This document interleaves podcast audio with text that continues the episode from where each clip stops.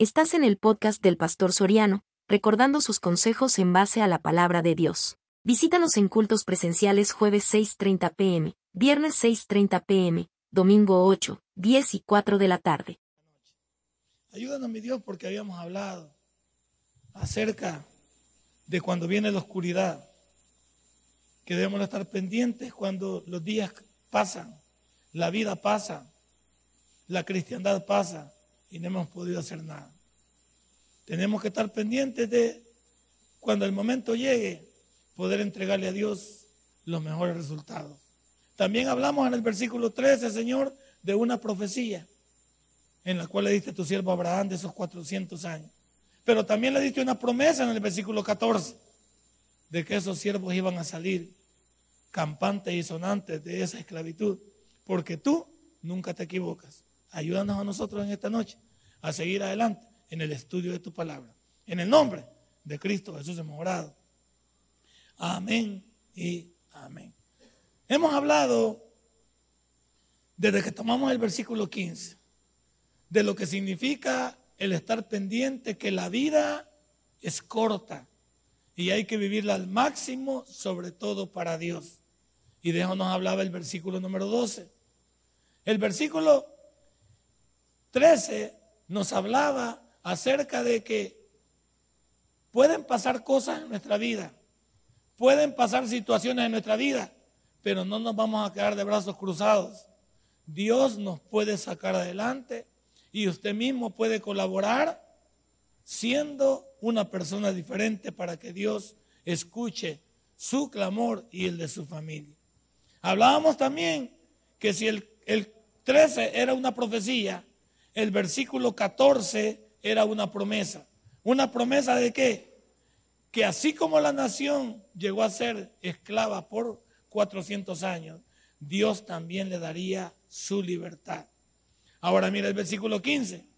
Y tú, dice, vendrás a tus padres en paz. Hermano, hablemos de esto.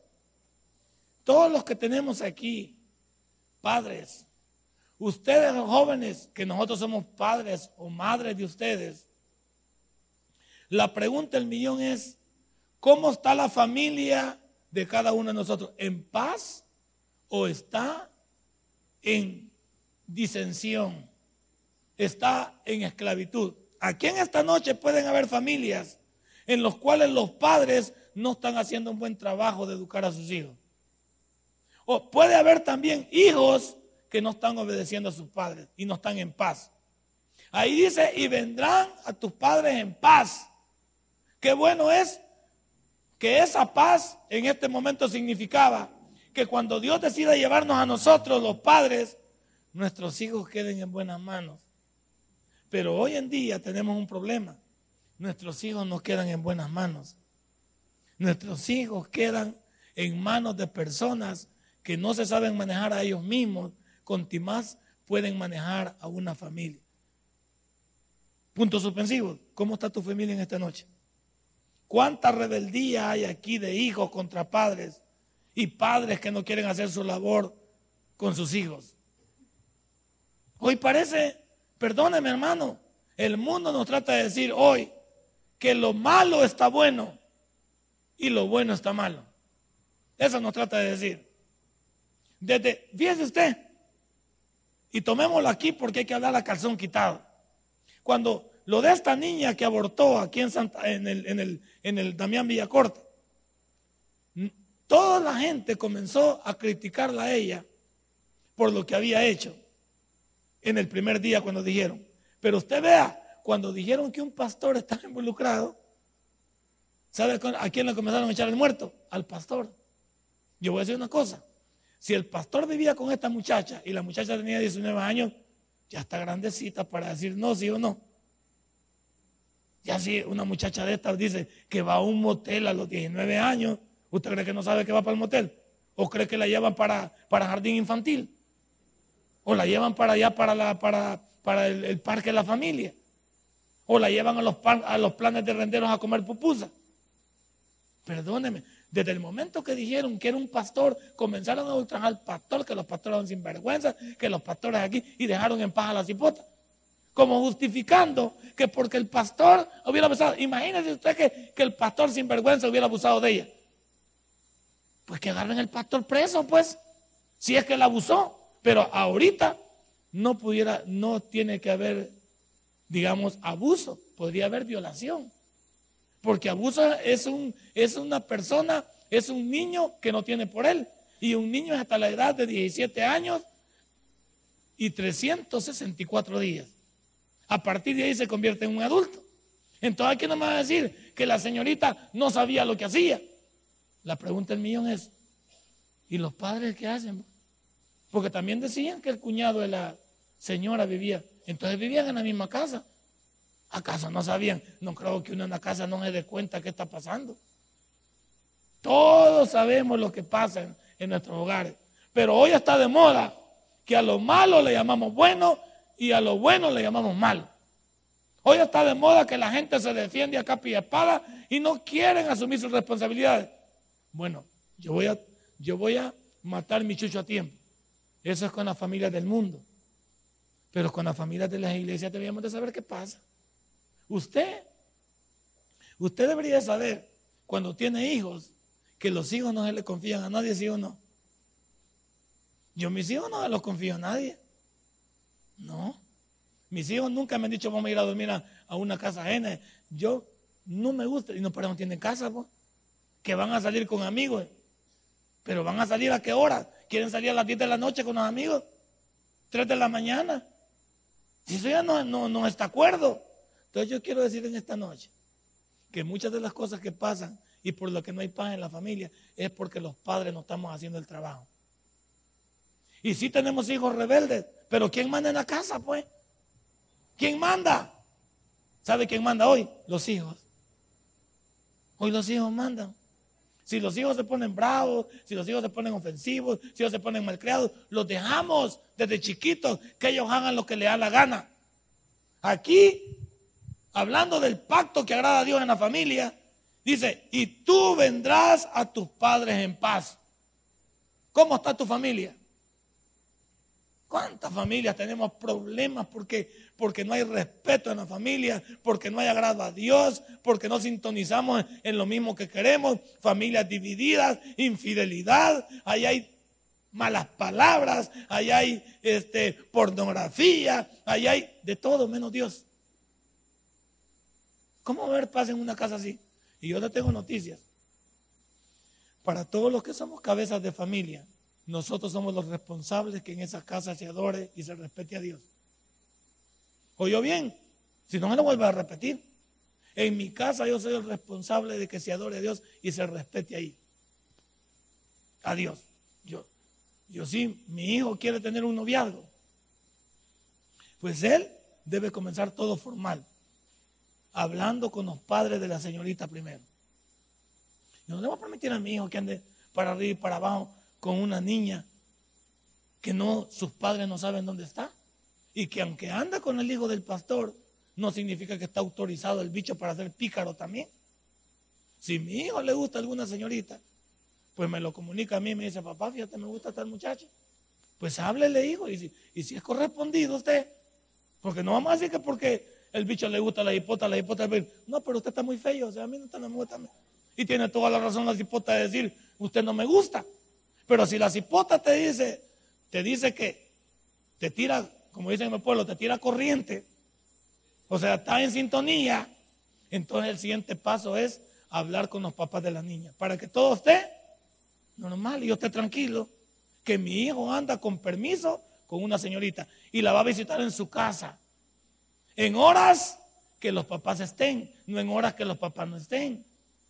Y que de noche por gusto, porque hay bichas hasta que quedan a dormir en las casas de las novias. Y dice que se quedan durmiendo ahí en la, en la sala. Pero después los meten a los cuartos y en la madrugada. Esa cuenta lo podemos nosotros. Entonces no hay, no hay nada. ¿Quién es, el, ¿Quién es el que implanta el orden? Su servidor. Nuestra, nuestra familia debe ser una familia que manden un orden, que manden un respeto. Lo mismo de mi hija. A mi hija esa que anda por ahí que todavía no sabe lo que quiere. Le digo, cuando aparezca alguien en tu vida, yo quiero ser el primero de saber. porque no quiero que la gente nos ande juzgando en la calle. Que la hija del pastor anda loca, soviética. Me tenés que decir para estar alerta porque quiero conocer al muchacho. Y llega el bicho a la casa. ¿Qué onda, Ruco? ¿Cómo que onda, Ruco? Desde el, momento está descalificado. ¿Y qué pasó, viejo? ¿Cómo que pasó, viejo? ¿Qué? ¿Qué es esa confianza? Los bichos peludos, marihuaneros que andan hoy y hasta en iglesia. No, ella, tráeme al muchacho y vamos a platicar. Y yo le tenía que decir al muchacho, la primera pregunta, ¿cuáles son sus intenciones con mi hija? ¿Cómo así? ¿Cuáles son sus intenciones con con su, con mi? Ah, pues eh, yo quiero andarla mayugando por ahí, quiero andarla tocando y quiero andarla traveseando. Y quiero... No, entonces mi hija no está para eso. Quisiera saber yo si usted tiene las buenas intenciones para mi hija en el futuro es de unir su vida con ella y casar. No nos estamos casando. Si ya sé que no te estás cansando, pasmado. Pero yo quiero saber que el punto de, de unión es que mi hija no va a andar contigo un par de meses y me la van a mandar averillada para la casa. Me la van a mandar atraveseada. Me la van a mandar cargada. No, yo, yo no, no quiero eso. Ve cómo me estoy poniendo las pilas. hablemos a calzón quitado porque el mundo está hablando de otra manera. Y nosotros no nos vamos a esconder. Entonces le digo, mija, tráeme el peludo que quiero conocerlo. ¿Vos dónde te congregás? ¿A qué iglesia vas? Y si es de aquí de la iglesia y lo conozco ya. Y le digo, vamos a ver si pote. 25 versículos de memoria. Para correrlo rápidamente, para echármelo rápidamente a la voz. Yo tengo que conocer quién, quién va a ser mi futuro yerno. Si este cipote estudia o es a plana calles. Si este cipote cuántos años tiene. Porque mi hija tiene 26 y aparecen bichos como de 15. No molestean, vos son matan niños o, o son asaltacunas. No, o sea, vamos a querer algo. Yo voy, yo voy arreglando todo. Yo voy arreglando todo. ¿Por qué? Quiero estar en paz. Quiero estar en paz con mi familia y con mis hijos. Hay familias que no quieren poner el cascabel al gato. Y por eso están como están. A la familia, ni todo el amor ni todo el odio. Las familias se educan bajo la voluntad de Dios y con el cerebro que Dios te ha dado. Ponga su dedo aquí. Ahí tiene un kilogramo de masa gris. Algunos, por supuesto, tienen churros, garrapiñadas, Coca-Cola. Y por eso el cerebro no funciona. Pero todos los que tienen libre esta masa gris deberían de pensar de cara a su futuro. Por ahí hay una, una ilustración, eh, lo puse en la, en la internet, en, el Facebook. Dejen de andar buscando Pokémones y búsquenle sentido y propósito a su vida. Y está Albert Einstein ahí descalificado. Albert Einstein es la mente más grande que ha existido. Entonces, dejen de andar buscándole locuras a la vida y pónganse a buscarle propósito a su vida. Ese es un padre de familia. Un padre de familia que, que, que le dice a sus hijos, prepárense hijos, edúquense. Si no quieren, si no quieren estudiar, pónganse a, pónganse a aprender un oficio, pues. Si ustedes no quieren hacer, pero busquémosle. Hay padres que estamos viendo que la familia se está perdiendo y los padres, bien, gracias. Los padres no hacen absolutamente nada. Usted es un alcahueto, usted no quiere a sus hijos, usted no los ama. ¿Por qué? Porque no los está educando desde pequeños. Mira este problema de pandillas que tenemos.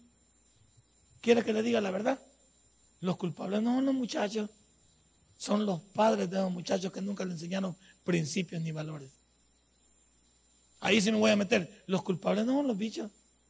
Es más, los padres y el gobierno que en su momento vio que esto iba hacia arriba y nunca hizo nada. Los padres y el gobierno nunca le dijeron a estos muchachos, está mal lo que están haciendo. Nunca les dijeron. Entonces los hipotes agarraron garabato. Pues. Pensaron que todo estaba bien. Y mire cómo estamos hoy. Bien amolados.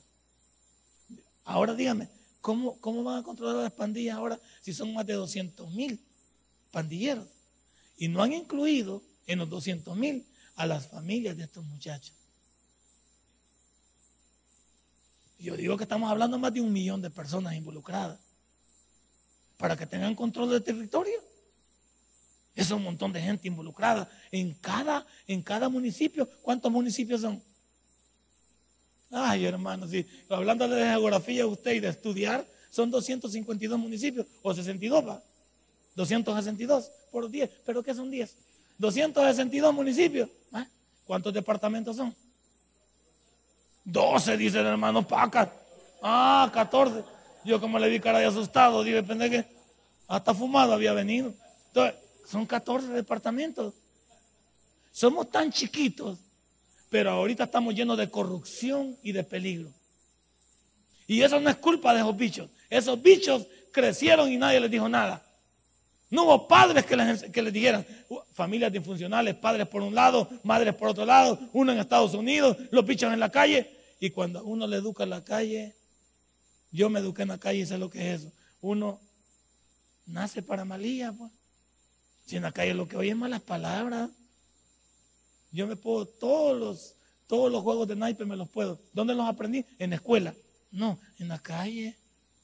Me puedo de los, de los, de los chivitos esos de, de dados chiquitos.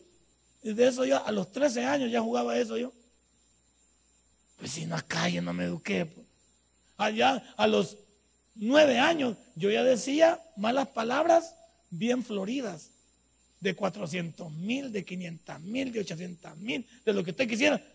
Claro, ¿por qué? La calle. Mi como yo no me creé con mi mamá, ni nunca me creé con mi papá, me creé con una abuela y éramos cuatro nietos.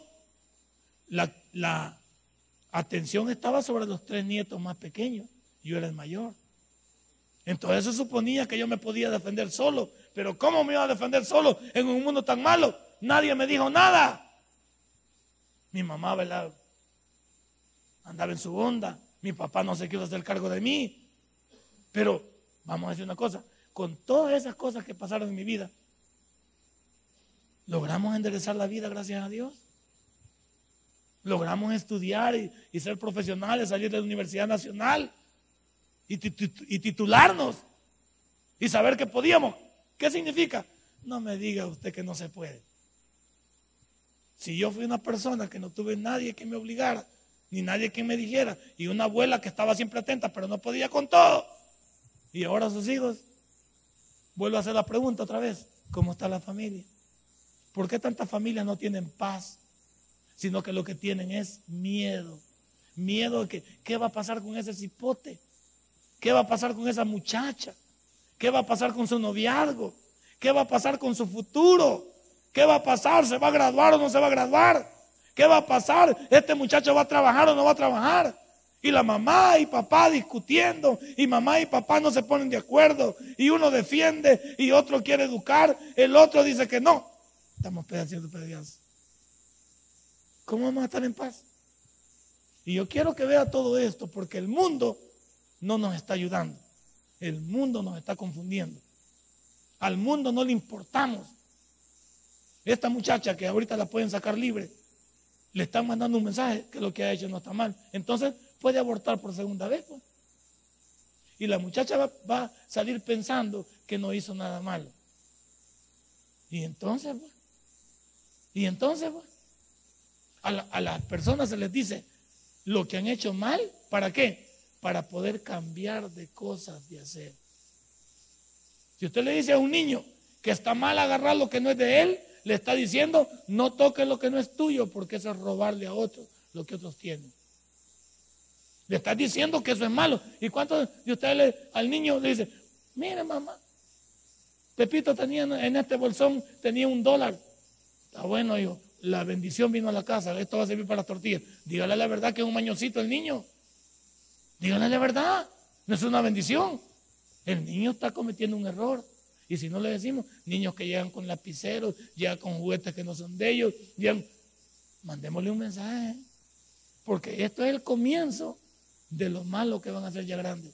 El niño comienza con una mala palabra y usted viene y dice, mira el niño, qué simpático, mira lo que digo. No dijo papá el niño, pero dijo la tamaña palabra.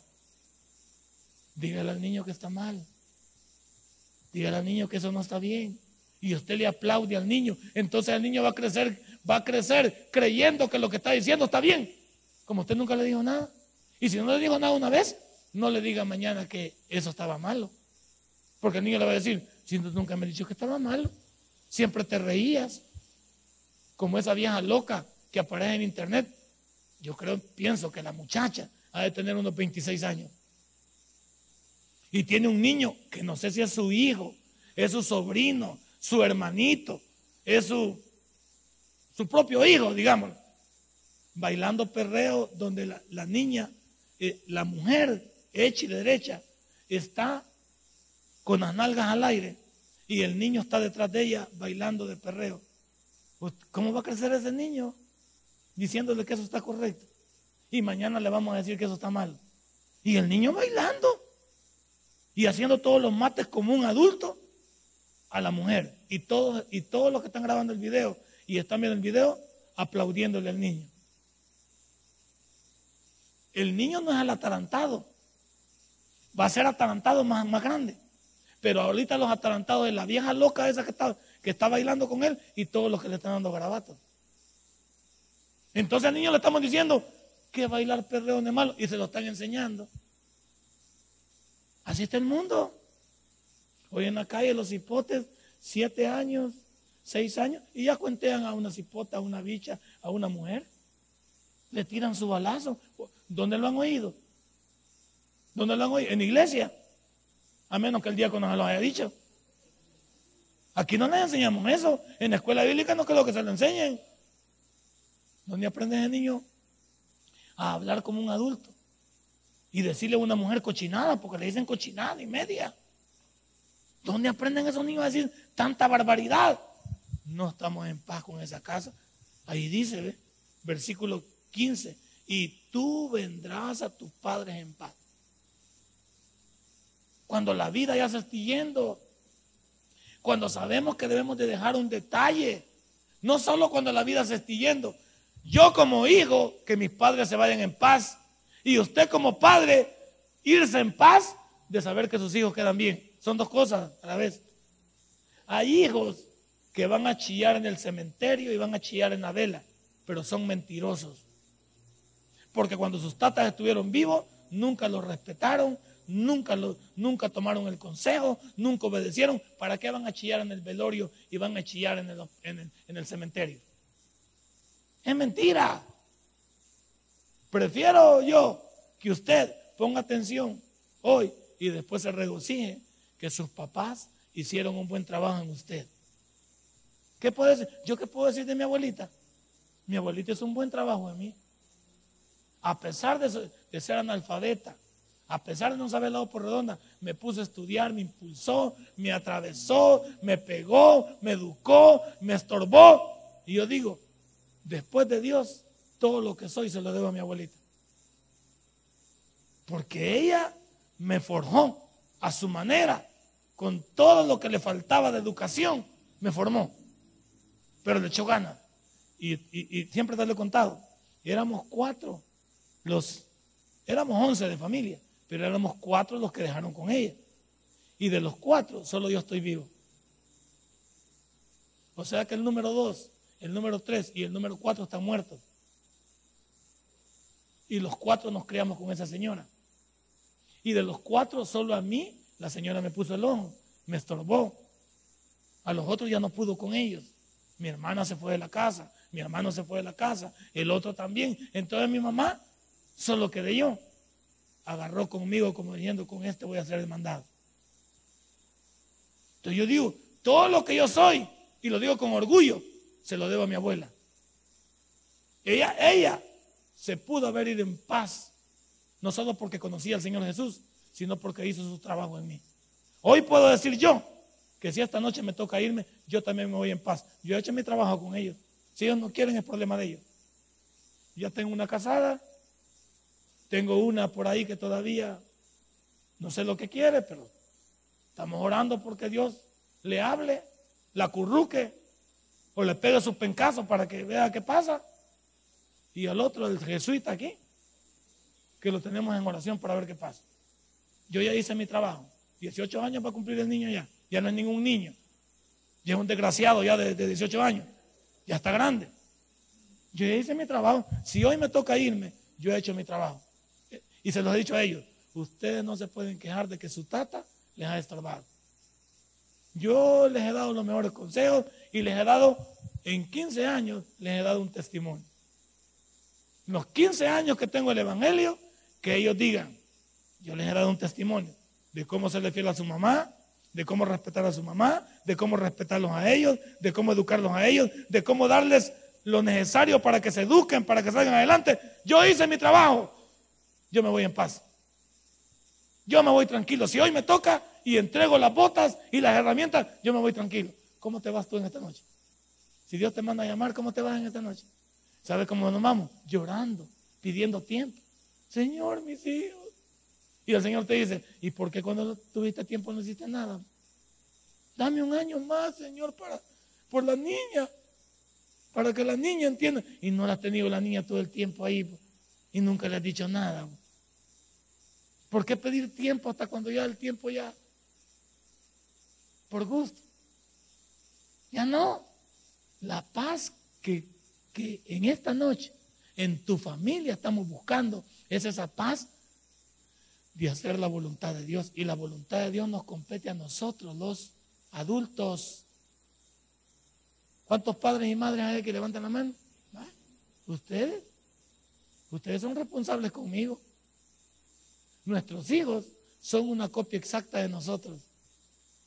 Es como que andan preguntando a quién se parece el bicho. Ni modo que al vecino. El bicho se parece a vos. En el caminar, en el hablar, en los, ademanes. Hay veces los hijos salen con tantas cosas de uno que uno se sorprende que son exactamente una copia de uno. La manera que mueven las manos, que caminan, que hablan, que hacen. Dice uno, ¿cómo es Dios, verdad? que nos pudo bendecir así. Entonces, ¿cómo voy a decir yo a quién se parece Moisés? Ni modo que a Vicente que me ayudó o qué. El niño se parece a mí, el joven se parece a mí. Y todo lo que ha visto en mi casa es todo lo que él va a salir a poner en práctica en la calle. Por eso yo, vivo hablando con él, no hagas cosas que no están en ocurrencia. No tenés edad para esto, calmate. Primero, forjate, prepárate para tener que ofrecerle a la ingrata y al mundo un trabajo, responsabilidad. ¿Para qué te vas a, te vas a llenar de hijos tan cipote? Calmado, el mundo no se ha movido. Llévala al suave. Las cipotas no son las únicas. Calmate, ya va a llegar Dios con exacta aunque esté fellita, pero que sea fiel, trabajadora, aunque tenga los dientes así salidos, no importa. Si la mujer te sabe respetar, amar y cuidar, no importa. Que la cipota está cascorba porque no le ayudaron pegar los pies chiquitilla. Mejor que sea cascorbita la bicha y no sea loquita, que con cualquiera se ve en la calle. Entonces, a mí, ¿qué es lo primero que me va a agradar? Que mi hijo consiga una mujer que valga la pena. Y yo saber que mi hijo queda bien y que él tampoco le hace daño a la otra persona. Porque no hay que hablar de que mi hijo, mi hijo, mi hijo. No, hay que hablar de lo que ellos hacen también. Hay que enseñarle a respetar, hay que enseñarle a amar, hay que enseñarle a valorarse, hay que enseñarle a salir hay que enseñarle todo eso. Y eso no lo enseñan en la escuela ni en la calle. mucho menos hoy, si en las escuelas hoy no enseñan nada. Pues le tienen miedo a los bichos. Hoy no enseñan nada esta noche, ¿está en paz tu familia? ¿Está en paz tu familia esta noche? Está bueno que guarde silencio porque significa que lo va a ir a arreglar. Me llega que guarde silencio. Me llega que no salgas eh, con el gloria a Dios, amén. Me llega andar a arreglar tus cosas a la, a la casa. Esos hipótesis, padres y madres que le están sirviendo de estorbo al muchacho, que cuando uno quiere aplicar la disciplina, el otro se mete de metido. Hay señoras que el papá quiere corregir al muchacho y la señora no quiere. Te vas a comer tu propio pastelito. Cuando ese bicho caiga en la desgracia y no vas a tener por qué echarle la culpa al papá. Cuando tú no pudiste hacer la labor. Y tatas también, que hay mamás que quieren ayudar a sus hijos y el tata no quiere. Vos vas a tener que dar cuenta a Dios. Y no te quejes cuando el cipote no podás con él. Y cuando veas una vida mal ese es tu trabajo. La Biblia dice que todo lo que el hombre sembrare, que está sembrando en tu hijo. El proverbio 22, ahí dice, instruye al niño, edúcalo, enséñale, muéstrale el camino. Y en el 29 dice, el hijo consentido avergüenza a su madre. El hijo consentido avergüenza a su madre. Esos muchachos que no queremos ni herirlos ni con el pétalo de una rosa. Como, como enseñaba eh, muchas veces, de acuerdo ustedes, el hermano Chica enseñaba que habían padres que le pegaban, que le pegan al niño con una página de papel. Pago, pago, pago. ¿Qué le va a doler a un bicho una página de papel? Enséñale este, ¿ve? Aunque los derechos humanos digan que no, ¿ve? Enséñale este. Enséñale este, ¿ve? A este que está ahí, ¿ve? Yo le decía, te van a tocar dos hinchazos y no vayas a meter la mano, por favor. Te voy a meter dos hinchazos y te los voy a dar para que bailes mambo, cha-cha-cha, bailes disco, bailes pop, te lo voy a dar para qué. Y te voy a pegar porque te amo. Pero te los voy a dar y no metas la mano. Y él me decía, papá, ¿puedo ir al baño? Vaya al baño. Vaya. Porque cuando uno pasa algo, lo primero que le da es burbuja en el estómago. Vaya. Y no salía como media hora. Y después de media hora salí y me decía, papá, y me vas a pegar. Sí, te voy a pegar porque te amo. Aquí está. Y te voy a dar dos. No hay veces la mamá quería venir al rescate y me decía, a, mi hijo sobre mi cadáver, a vos y a él me lo puedo fajar. A vos y a él me lo puedo fajar. ¿A quién primero? Y, y, no es prepotencia. Es que si yo le digo algo a mi hijo, tengo que cumplírselo. Como cuando le digo, te voy a comprar algo. Si le digo, te voy a comprar una computadora, ¿Usted cree que le va a olvidar a él? Que le prometió una computadora. ¿Y cómo? Vea que cómo molesta. Vos me dijiste, vos me dijiste. Y verdad, mamá, que vos me dijiste. Y verdad, y que no hay, hasta nota, no se le olvida ni la fecha. Pues por eso no se le va a notar también cuando le caiga este mangazo. Ahora, por supuesto, ya está grande, ¿verdad? Hace como dos o tres años que yo ya dejé de pegarle. Todavía hasta los 14 y a los 15 le pegaba. Hoy ya no. Hoy voy con sus cosas que le gustan le quito su computadora, le quito el teléfono, le quito ver la televisión y lo pongo solo a estudiar. Punto. Y no me va a decir a mí qué voy a hacer. Punto. Ya no le pego porque a pegarle a esta edad ya, ya es maltratarlo y ya, no le duelen. Y a la estos bichos que hacen el cuero así afiado. Pega, papá, pega. Y solo lo tenés. Hay, bichos que lo retan a uno porque el cincho rebota. Ya un bicho ya grandecito, el cincho rebota y puede ser que te lo quiten y te peguen con él. Mejor no, te, mejor no agarremos esa onda. Pero cuando podemos, es que hay niños que ya no les van a poder pegar. Son adolescentes. El trabajo que tenías que haber hecho, lo tenías que haber hecho hace mucho tiempo. Entonces yo digo, no, yo he hecho mi trabajo. Y este sí me tenía miedo cuando me acaba el cincho. Pregúntele. Yo creo que está yendo pipí todavía ahorita porque piensa que tal vez le va a tocar hacerle algo. No, yo no. No. Y a mí me pueden acusar de lo que quiera, a mí pueden venir a decirme la autoridad lo que quiera y a decirme que, es abuso infantil. Ellos no le ayudan cuando los niños se equivocan. Ellos no vienen con el rescate cuando la niña sale embarazada. O le regalan los pampers a la niña. O le regalan la leche.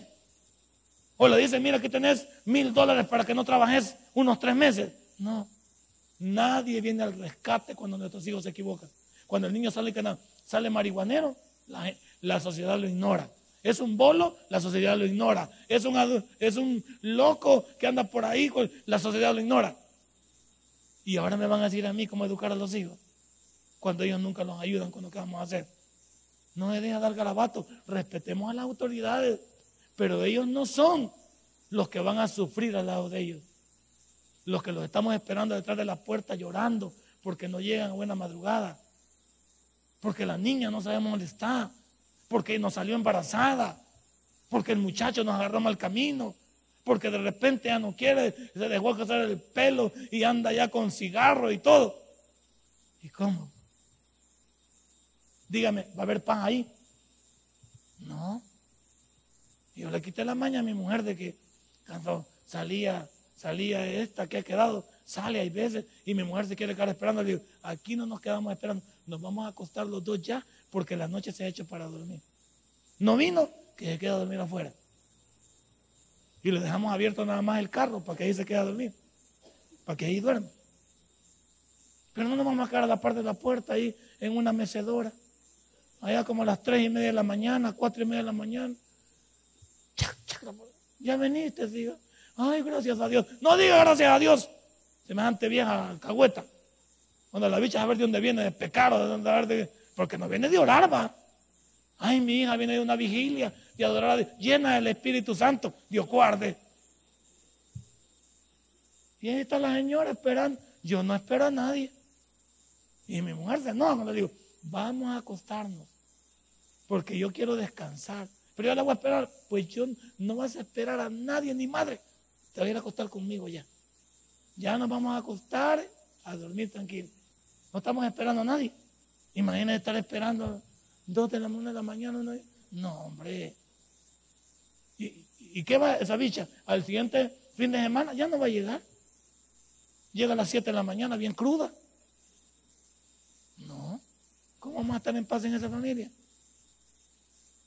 Y aunque parezca grotesco lo que digo, parezca loco lo que digo, lo que Dios le dice aquí a Abraham y todavía lo señala en la parte final del 15, y, y serás sepultado en qué? Ah, eso es lo que me llega. Esos hijos que no le van a dar a nada a uno problema. ¿va? Amén, dije que ganas te dan. Sí, gloria a Dios. Esos hijos que, que, le van a dar buena vejez a uno. Vaya, fíjese uno, termina con ellos y con quién sigue, con los nietos. ¿Qué papa tener uno? Sigue, pero es, la ley de la vida. Vamos, a seguir con los nietos, vamos a seguir amando y siguiendo haciendo el mismo trabajo. El mismo trabajo.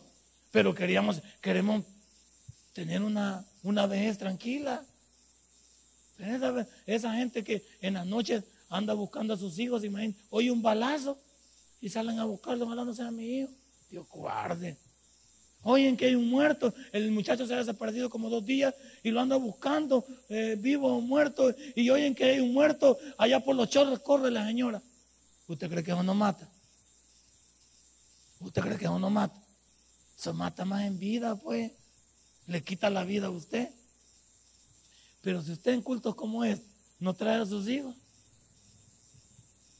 cuando debería traerlos para que escuchen. No le garantizo yo que el 100% van a, van a escuchar y a entender, pero que les quede un 25. Ya la hicimos. ¿Por qué? Cuando se sientan apresados con el problema, yo sé que Dios les va a hablar porque la palabra iba a estar. Déjenle el resto al Espíritu Santo. Pero usted haga el trabajo de qué? El trabajo de que oigan. La fe viene por qué? Por el oír. ¿Y el oír qué? Chistes. El oír la palabra de Dios vayámonos en buena vejez. Vayámonos en paz. Yo le digo, yo me voy en paz. Si ellos sufren es porque quieren. Yo me voy en paz. Me voy tranquilo. ¿Por qué? Mi trabajo está cumplido. Lo he querido hacer desde 15 años. No lo pude hacer totalmente. Porque no voy a decir que les digo un buen ejemplo siempre. Del año 99 cuento yo para acá. Y en el año 99 Stephanie tenía ya 12 años. Y Nancy tenía 10 años. No sé que no, no todo fue un ejemplo, pero del 99 para acá, sí yo puedo decir que como padre, yo he estado al tanto, dando el ancho, y no me pesa decir que me he equivocado. Pero también he reconvenido y he sabido que las equivocaciones lo hacen a uno más fuerte cuando uno pega retroceso a lo que está haciendo. Si aquí usted dice que todo está bien, nunca sabrá que tiene que mejorar. Pero cuando usted sabe que algo está mal, usted sabe que tiene que mejorar en su familia. Regálele un fuerte aplauso a nuestro Dios. Padre, buen Dios, te doy gracias en esta hermosa noche. Gracias por traernos a Ciudad Merliot y ser parte integral de este ministerio. Bendice esta iglesia y ayúdanos a ser mejores. En el nombre de Cristo Jesús mejorado. Si este mensaje ha impactado tu vida, puedes visitarnos y también puedes buscarnos en Facebook como Tabernáculo Ciudad Merliot. Sigue con nosotros con el siguiente podcast.